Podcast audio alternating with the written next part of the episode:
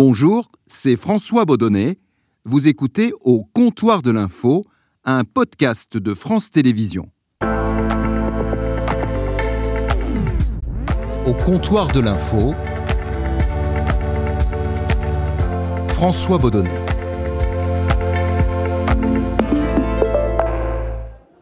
Et au comptoir, celui qui est venu euh, s'accouder euh, à côté de moi aujourd'hui, c'est Julien Pain.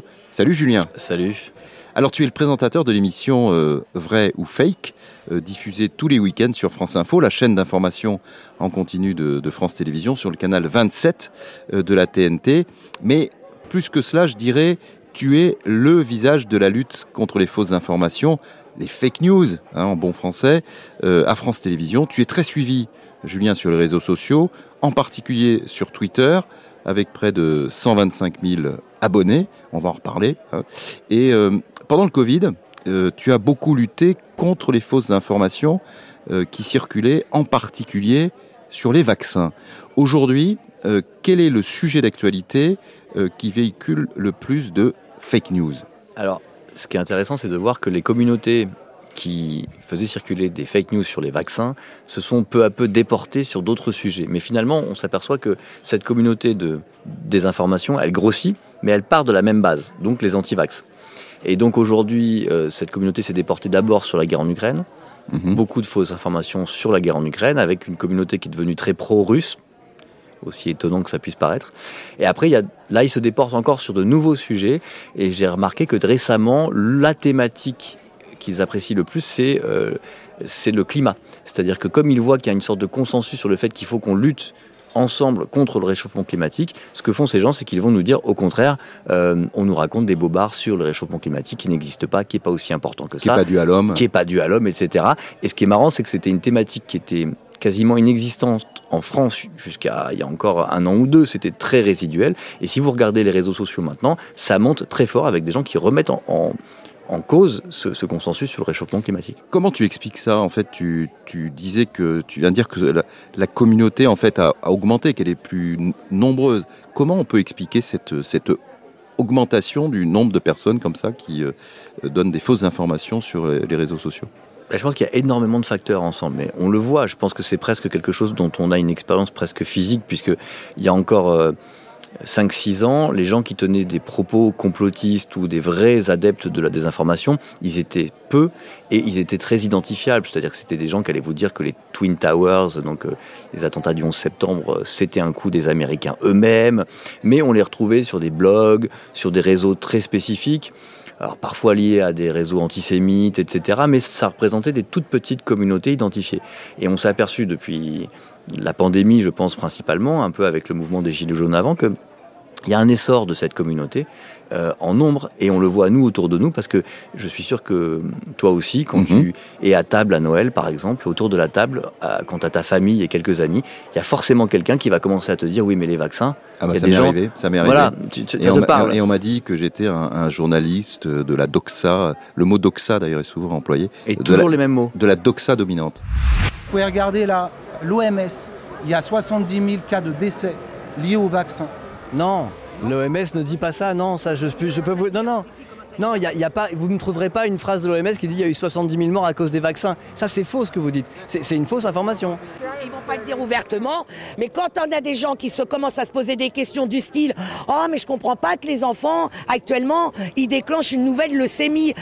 Elle vient d'où cette nouvelle leucémie? Elle vient par le Saint-Esprit voilà, donc alors moi j'ai un nombre de, façons de me, qualifier sur les réseaux sociaux, si vous lisez, c'est toujours les mêmes, mais on sent qu'il y a des sortes d'éléments de langage qui circulent, mm. et ces gens-là répètent ad nauseam ces éléments de langage sur les journalistes, mais aussi sur le pouvoir. En fait, cette idée qu'ils vivent dans un monde où on leur cache la vérité, et que eux, quelque part, euh, ont réussi à lever le voile et dévoiler et voir ce que les autres ne voient pas, c'est devenu très fort. Alors après, pourquoi? Je pense que ça, c'est une question presque sociologique. C'est-à-dire que, évidemment, la, la, pandémie a fait beaucoup de mal parce qu'on s'est retrouvés enfermés dans nos appartements, à pianoter sur nos claviers toute la journée. Et finalement, c'était une période très anxiogène qui bah, était favorable à développer des idées complotistes. Parce que comme on avait très peur de tout, on se disait mais qui manipule tout ça? Et il y a des gens qui sont peut-être un peu plus fragiles qui sont tombés euh, là-dedans. Mais après, je, pense qu'il faut surtout se méfier de cette idée que ça ne toucherait que des illuminés, hmm. des fous ou des idiots. En fait, si on regarde les gens qui sont à, fond dans ces milieux de désinformation, euh, c'est des gens parfois très éduqués, des gens qui avaient des formations parfois même médicales, hein. euh, des gens qui, qui, ont fait Bac plus 5 et qui, à un moment de leur vie, euh, peut-être parce qu'il y a aussi des, des, fractures à niveau psychologique, des gens qui ont eu des problèmes, qui, bon, qui se retrouvent à, à, à prendre fait et armes pour cette cause de voilà, révéler au monde la vérité alors qu'on vous ment. Et hum, c'est très étonnant, mais effectivement, l'essor, je le vois. Euh, moi, je le vois clairement et, et je pense que c'est assez étonnant de voir qu'on on, est face à cette espèce de tsunami de désinformation. C'est une métaphore que j'emploie souvent parce que c'est comme ça que je le ressens. C'est-à-dire une vague qui nous arrive sur la tête, de gens, une vague qui grossit et qui récupère de plus en plus de gens au fur et à mesure et qui nous arrive sur la tête. Et nous, face à ça, eh ben, on va en parler, on est assez démunis, les journalistes. Donc un tsunami de, de fausses informations euh, comment est-ce qu'on fait, euh, ça c'est ton quotidien depuis des années, mais comment est-ce qu'on fait euh, pour lutter contre ça? Parce que si on ne dit rien, quand je dis on, c'est nous les journalistes, hein, d'une certaine façon c'est laisser dire, hein, et qui ne dit mot consent, et à la fois quand on dit, ben, finalement ça renforce ceux qui croient au complot, puisqu'ils disent, bah voyez bien, les journalistes des, médias mainstream, euh, ben, ils sont pas d'accord avec ce qu'on dit, c'est bien la preuve qu'on a raison. Alors, c'est toujours la même question qu'on se pose, c'est est-ce que vraiment notre boulot a une utilité? C'est-à-dire que est-ce que en tant que journaliste qui lutte contre la désinformation, on a un impact sur la société?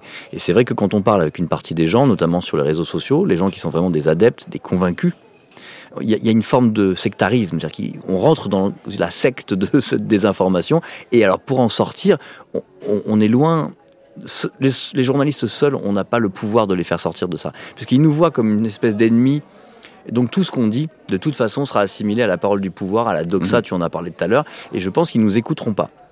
Est-ce que ça veut dire pour autant que ce qu'on fait sert à rien?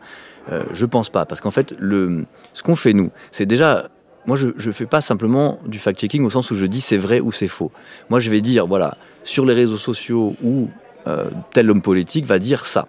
Je vais m'intéresser à maintenant, est-ce que ça, factuellement, c'est vrai ou pas? Donc, je vais après aboutir à, un fact-check au sens où je vais dire, bah, par exemple, dire euh, effectivement que euh, les Russes ont bombardé euh, tel, tel, tel, endroit en disant que c'était des, des, militaires ukrainiens, alors que l'Ukraine dit, bah non, c'était un endroit où il y avait des civils. Moi, je vais arriver en disant, factuellement, qu'est-ce qu'on peut dire de ça? Mm. Est-ce que c'était les, les, Russes ou les Ukrainiens qui ont raison? Ça, je vais faire ça. Mais ensuite, finalement, ce n'est qu'un point de départ. Ce qui est intéressant, c'est ce que ça vous apprend sur le monde. C'est-à-dire que si, par exemple, on parle des vaccins, euh, je dire que effectivement les vaccins vont pas tous nous tuer, c'est forcément, il faut le dire. Mais après, c'est comment fonctionne un vaccin Pourquoi c'est important dans un processus de santé publique? Finalement, moi, le, le fact-checking, c'est le point de départ. Et après, c'est le décryptage, c'est l'analyse, c'est l'enquête qui est intéressante, plus que simplement de dire c'est vrai ou c'est faux. Et pourquoi je dis ça? Parce que finalement, moi, ce que j'apporte, c'est un éclairage sur notre monde. C'est-à-dire, je dis, voilà, ça fonctionne comme ça. Maintenant, à vous de vous faire votre propre opinion. Et cet éclairage, je le donne à tout le monde. Il y a une partie des gens qui vont effectivement être complètement réfractaires à cet éclairage.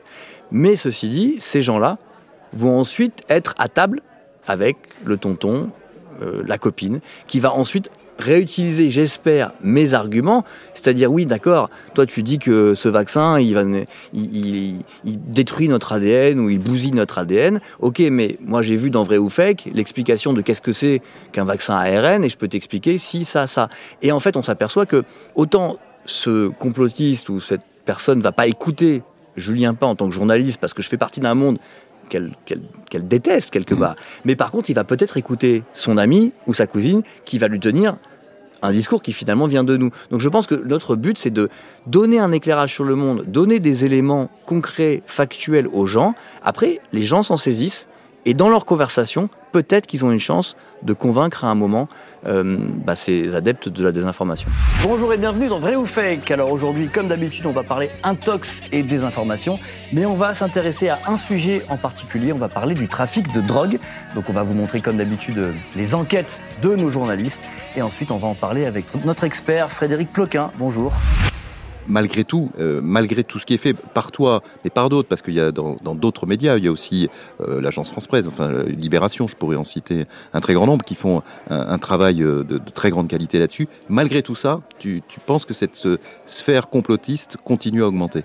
Oui, si on a un monde où il y a une partie de la population qui s'éloigne de plus en plus de ce qu'ils considèrent comme les élites, Mais quand on parle des élites, nous les journalistes, on peut être considérés comme les élites, évidemment les politiques, mais les scientifiques aussi. On voit qu'il y a de moins en moins d'intérêt et de plus en plus de défiance pour la science. C'est-à-dire que les gens disent ces scientifiques font partie finalement du complot. Ils font partie de ces gens qui nous manipulent.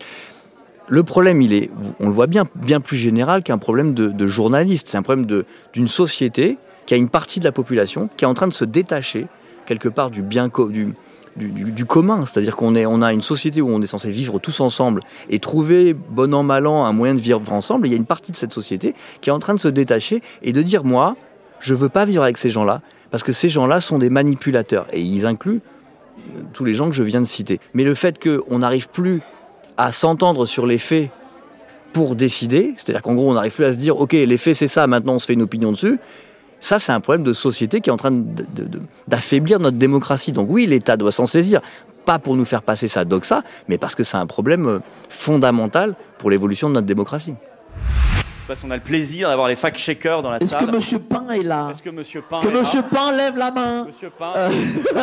non, ne le huez pas. Ne le huez pas. Monsieur Pain marche à la baguette parce que c'est ce que lui demande France 2 et ce que lui demande le service public.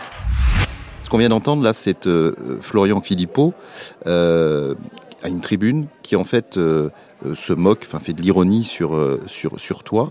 Euh, est-ce que tu peux déjà nous remettre un petit peu en, contexte euh, cet extrait? Et puis après, j'aimerais savoir ce que tu penses justement, bah, tu nous en as déjà un peu parlé, mais du rôle des politiques. Alors ça, c'est un reportage euh, long qu'on a fait, c'est Nicolas Carvalho qui l'a, réalisé, qui est dans mon équipe. Et euh, ce qu'il a fait, c'est qu'il allé dans deux rassemblements qu'on a appelés des rassemblements de désinformation, des endroits où il y avait des gens qui tenaient des discours soit anti-scientifiques, soit euh, des, des, informations sur l'Ukraine, etc. Et dans ces deux rassemblements qui se tenaient le même week-end, par hasard, euh, il est allé et il a parlé avec plein de gens. il a assisté à, tout ça.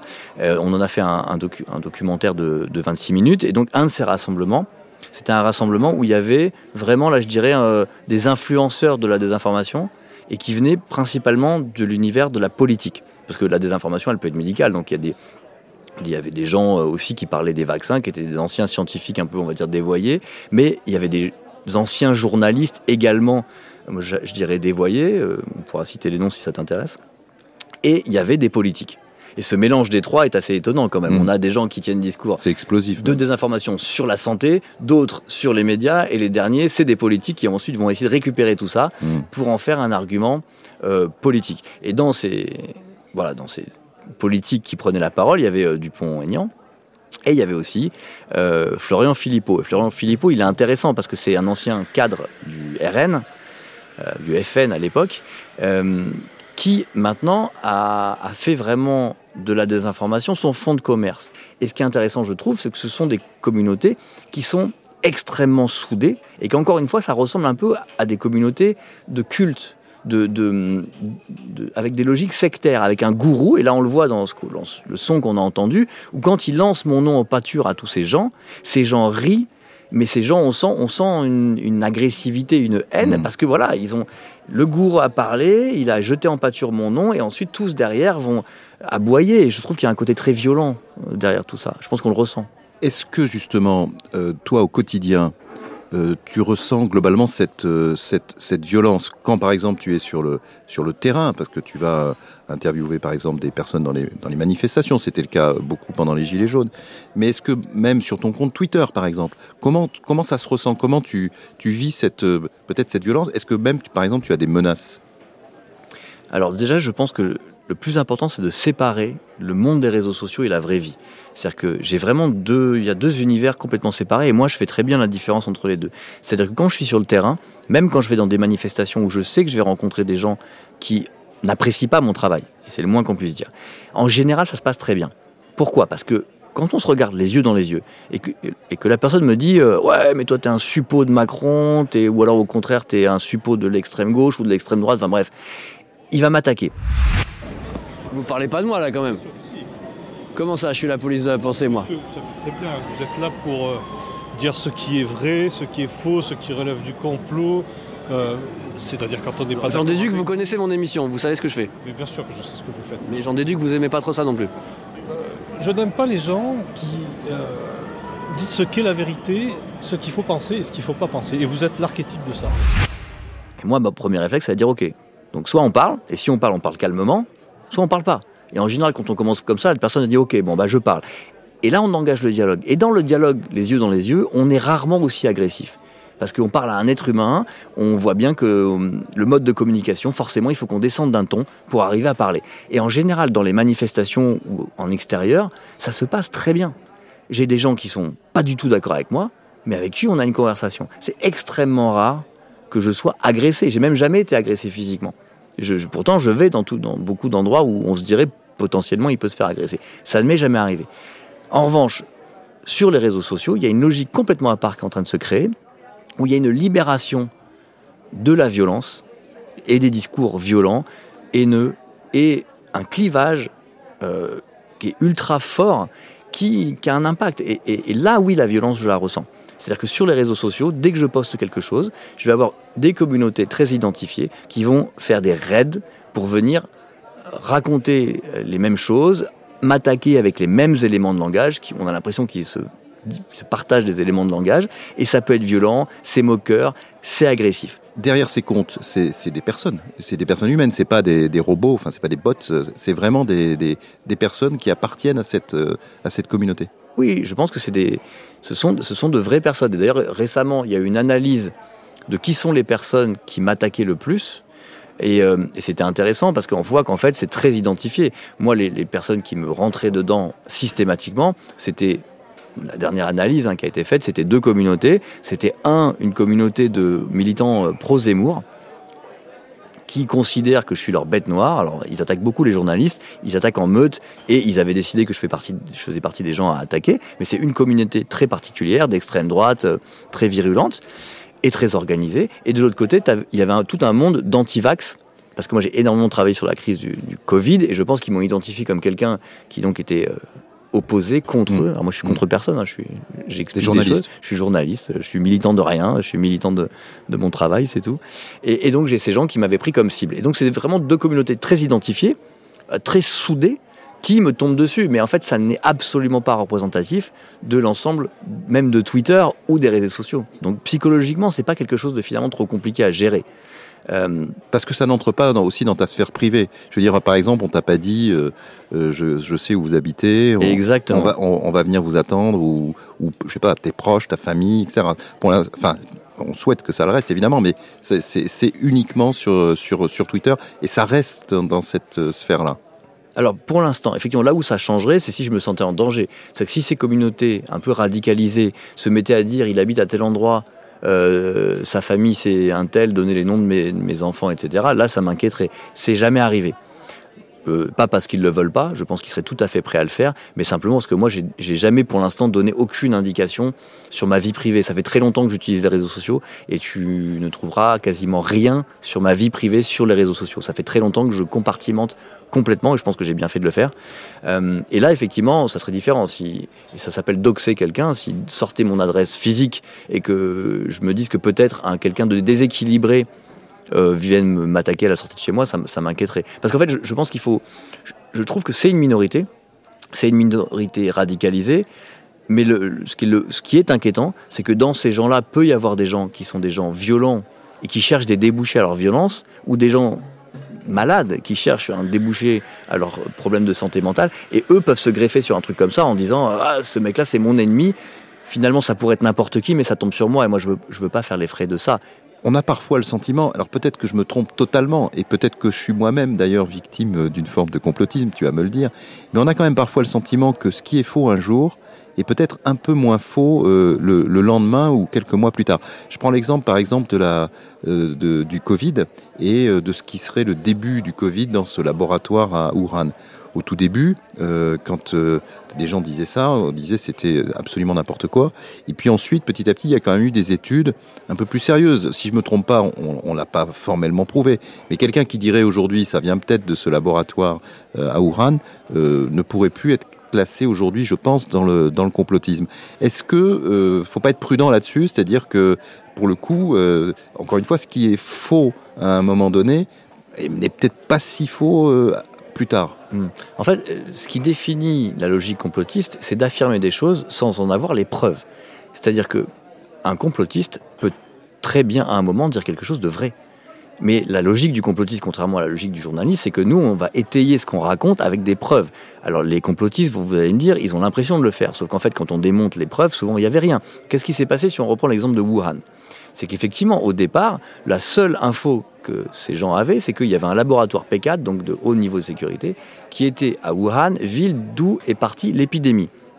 Moi, ce que je disais à l'époque, c'est ça, ça suffit pas pour établir un lien. C'est vrai, mais ça ne entre- suffit pas. Voilà, c'est vrai, ce laboratoire P4, il existe, on sait où il est, mais enfin, ça suffit pas pour établir un lien entre une épidémie euh, qui est devenue une pandémie et une origine du virus. C'est pas- c'est- c'est- C'était pas assez. Après, ce que les gens, donc ça, c'est quelque chose qui revient beaucoup sur Internet pour me dire, mais ça, vous y croyez pas au départ. Et c'est vrai. Ce que les gens oublient de dire souvent, c'est qu'après, j'ai bossé pendant neuf mois sur le sujet. C'est-à-dire que moi, si vous reprenez ce qu'on a fait à vrai ou fake, assez rapidement, on a commencé à dire, bon, qu'est-ce qu'on a pour étayer cette thèse? Et là, on a commencé à creuser, à trouver des choses sur le fait que l'absence de, de, de transparence des autorités chinoises qui refusaient qu'on fasse de l'enquête euh, sur le terrain, euh, sur le fait qu'on a commencé à regarder, ben, qu'est-ce qu'on fait quand on manipule les virus? Donc il y a des technologies pour manipuler les virus. On essaie de comprendre pourquoi on manipule les virus, à quoi ça sert. Est-ce que la recherche dans ce domaine-là, ça existe? Est-ce que le laboratoire P4 de Wuhan faisait ce type de recherche? Et on a fait une enquête journalistique. Et donc petit à petit, et c'est arrivé très tôt, et ça je pense que c'est souvent oublié, mais je pense que à la télé française, j'ai été le premier à dire c'est important de regarder ça précisément parce qu'il y a des éléments qui montrent que c'est pas une, une hypothèse qu'on peut balayer d'un revers de la main. Et puis il y a une troisième possibilité, eh bien c'est qu'il soit sorti d'un laboratoire, parce que cette possibilité qu'un laborantin se soit infecté dans un laboratoire du Wuhan et ensuite infecté la population, elle reste d'actualité. Et ça, je l'ai dit très rapidement. On a bossé sur un envoyé spécial qui est sorti euh, il, y a, il y a deux ans maintenant, qui est un envoyé spécial qui était uniquement sur l'origine du virus. Ça, l'équipe de Verofec a bossé dessus. Donc, euh, on a investi là-dessus. Mais c'est important de, de savoir que même aujourd'hui, il y a une différence entre dire il y a plusieurs hypothèses. Il y a l'hypothèse de la zoonose, c'est-à-dire que ça soit passé d'un animal à l'homme. Le pangolin, on oublie, hein. le pangolin c'est fini, on plus personne n'y croit, mais que ça soit passé d'une chauve-souris à l'homme, c'est toujours l'hypothèse principale. Et ensuite, deuxième hypothèse, ça soit une fuite accidentelle de laboratoire. Donc euh, les Chinois travaillaient sur un virus et accidentellement quelqu'un s'est infecté et ensuite il a, il a refilé ça à la population mondiale. C'est une hypothèse. Et dernière hypothèse qui est celle privilégiée par les complotistes, c'est que finalement c'est une arme biologique développée par les Chinois et qu'elle serait sortie soit volontairement, soit involontairement. Et là, là-dessus, il y a encore une fois aucun élément de preuve. Donc en fait, ce qu'on peut dire aujourd'hui, et c'est ça la différence entre le complotisme et l'enquête journalistique, c'est voici les hypothèses, voici lesquelles semblent les plus plausibles. Mais je ne parle pas juste moi, je parle Mm. de les, les scientifiques qui ont travaillé sur ce sujet, à quoi ils aboutissent. Et après, voilà les autres hypothèses qu'on ne peut pas écarter d'un revers de la main. Mais la logique complotiste, c'est de dire, je prends une des hypothèses, Et c'est la bonne. et comme c'est la bonne, je vais prendre tous les éléments qui soutiennent cette hypothèse-là en ne regardant pas tout ce qui, a, qui contredit mon hypothèse. Et c'est bien le problème de la pensée complotiste, c'est qu'on ne- on n'est plus capable de regarder ce qui contredit votre hypothèse de départ. Et ça, c'est pas la démarche du journaliste. Jamais. Alors, tu disais tout à l'heure que tu te rendais dans des écoles, euh, justement, pour parler euh, des, fausses informations. Euh, quel est l'accueil que tu reçois quand tu, vas dans, ces établissements scolaires? Comment, les jeunes te, perçoivent? Et qu'est-ce que tu vas essayer de leur dire pour bah, qu'ils soient peut-être moins sensibles à toutes ces informations qui circulent sur les réseaux sociaux dont ils sont très friands? Comment je suis reçu Très bien reçu, parce qu'en fait, euh, les enseignants sont totalement preneurs de ça. Et les, et les jeunes, c'est un âge. Moi, je vais dans les collèges et lycées, et je trouve que ce qui est agréable, c'est que c'est des gens qui, qui écoutent et qui discutent. C'est-à-dire que ce qui est très compliqué avec euh, quelqu'un qui peut avoir 50, 60 ans, qui lui est persuadé que vous êtes quelqu'un de mauvais, de manipulateur, etc., c'est qu'il vous écoute plus. Et on le voit, il y a des, le dialogue n'est plus possible. À cet âge-là, c'est très rare. Même si la personne vous tient un discours très violent au premier abord, ouais, menteur, on sent qu'il répète des choses qu'il a entendues. Mais ensuite, quand on, établit le dialogue, il y a un vrai dialogue où on s'écoute. Et c'est un âge où on peut encore changer d'avis. C'est ça qui est magnifique avec l'adolescence. C'est que on n'est pas enquisté dans nos convictions. C'est un moment où on peut encore changer d'avis. C'est là que je dis, j'aimerais bien qu'on soit tous encore un peu adolescents, parce que c'est très important d'être capable encore de changer d'avis. Et je trouve qu'en matière de désinformation, c'est bien d'établir ce lien très tôt avec les jeunes, parce que qui découvrent que les journalistes, on est des gens comme eux, avec qui on peut parler, euh, qu'on peut expliquer notre travail, qu'on a un travail qui est un travail d'artisan, où des choses qu'on fait, des choses qu'on rate, qu'on s'explique par rapport à ça. Mais je pense qu'il ne faut pas faire penser aux gens que le problème de la désinformation est un problème de jeunes. Parce que si vous êtes régulièrement sur les réseaux sociaux, vous vous rendez compte que ceux qui sont vraiment des convaincus et qui peuvent être dangereux, parce qu'ils se sont tellement convaincus qu'ils ont des ennemis bah, qui sont prêts à lutter presque physiquement contre ces ennemis, c'est pas forcément les plus jeunes. Ça, c'est pas des gens de 14, 15, 16 ans, etc., ou 17 ans.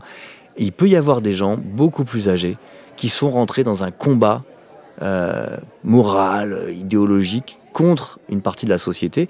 Et, eux, c'est eux, avec eux qu'on a un vrai problème. Tu disais tout à l'heure que tu n'étais pas sociologue et effectivement tu es, journaliste. Euh, malgré tout, tu es en, en, contact euh, quotidien avec euh, des, gens qui sont euh, baignés dans le, dans le complotisme. Est-ce que toi tu as le sentiment, alors peut-être en sortant un peu de ta sphère, euh, je vais dire journalistique, mais est-ce que tu as un peu le sentiment que la société française est un peu fracturée et est-ce que tu as de l'inquiétude par rapport à ça? Est-ce que tu penses que toute cette haine qui est sur les réseaux sociaux pourrait sortir dans la rue? Mmh.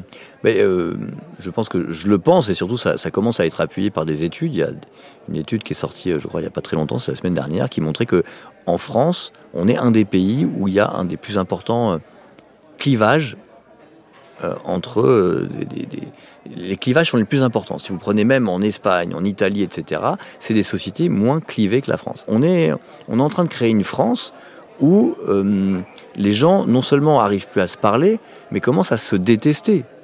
Alors, y a pas, que la faute des réseaux sociaux. Évidemment que une société où, euh, des gens se sentent marginalisés, euh, où euh, des, voilà, des gens ont accès à des choses et voient bien que les autres voient bien qu'ils n'ont pas accès aux mêmes choses, bon, et que ça, ça augmente, que les inégalités augmentent, tout ça, ça joue évidemment d'un point de vue sociologique, mais avec là-dessus des réseaux sociaux qui viennent encore insister pour bien vous rappeler qu'il y a eux et il y a nous, et que c'est important qu'on se regroupe nous pour lutter contre eux, et ça je le sens vraiment très très fort, je pense que ça peut créer des accès de violence, on commence à le voir avec des gens qui, euh, qui vont passer à l'acte, c'est-à-dire que à force de ruminer dans leur coin, qu'on leur ment, et qu'on se fout de leur gueule, excuse-moi l'expression, mmh. et, et esprit, ce sentiment qu'ils sont méprisés, exclus, exclus mmh. et que des gens se moquent d'eux, etc.